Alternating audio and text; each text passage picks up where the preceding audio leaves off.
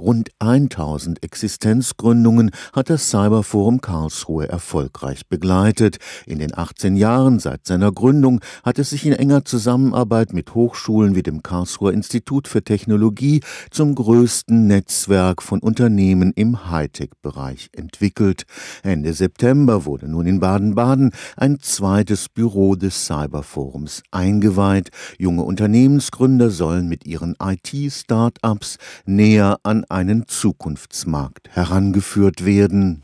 Industrie 4.0 heißt das Zauberwort für Matthias Hornberger, Vorstandsvorsitzender des Karlsruher Cyberforums. Ist das die Zukunft, die die noch in Deutschland verbliebenen Industrien auf keinen Fall versäumen dürfen? Es bedeutet, dass in traditionellen Produktionsprozessen jeder Vorgang, jedes Werkstück zu jedem Zeitpunkt beobachtet werden kann, Daten gesammelt werden. Sie also am Ende des Tages wissen, dieses Auspuffrohr ist bei der Temperatur zu der Tageszeit von dem und dem Mitarbeiter produziert worden mit denen den Rahmenbedingungen, sodass sie also den gesamten industriellen Prozess komplett digital vorliegen haben. Für junge Gründer aus dem Bereich der Informationstechnologien bedeutet der Trend zu Industrie Industrie 4.0 einen ganz neuen Markt für ihre Dienstleistungsangebote weil sie eben nicht die Historie von alten Softwarebeständen haben, sondern Stichwort Open Source, ein Großteil der Standards sich sogar kostenlos aus dem Netz holen können. Und man sieht es an vielen Stellen in der digitalen Welt, dass junge, sehr junge Unternehmen ganze Industrien auseinanderfliegen lassen, weil sie einfach nicht die Last der alten Systeme tragen. Das ist ein großer Vorteil. Matthias Hornberger ist überzeugt, dass die Wahl Baden-Badens als zwei zweiter Standort des Cyberforums strategisch gut gewählt ist. Rund um Baden-Baden-Bühl, Süden von Rastatt, gibt es ja mehr Fertigungen als in Karlsruhe. Und wir glauben auch, dass die Voraussetzungen, um Gründungen zu generieren, in Baden-Baden sehr gut sind, weil es zwar keine Hochschulen gibt, aber sehr, sehr gut ausgebildete Menschen, die eben gründungsfähig und gründungswillig sind. Aber es hat noch so ein bisschen die Gelegenheit gefehlt und genau diese Anreize wollen wir geben. Stefan Fuchs, Karlsruher Institut für Technologie.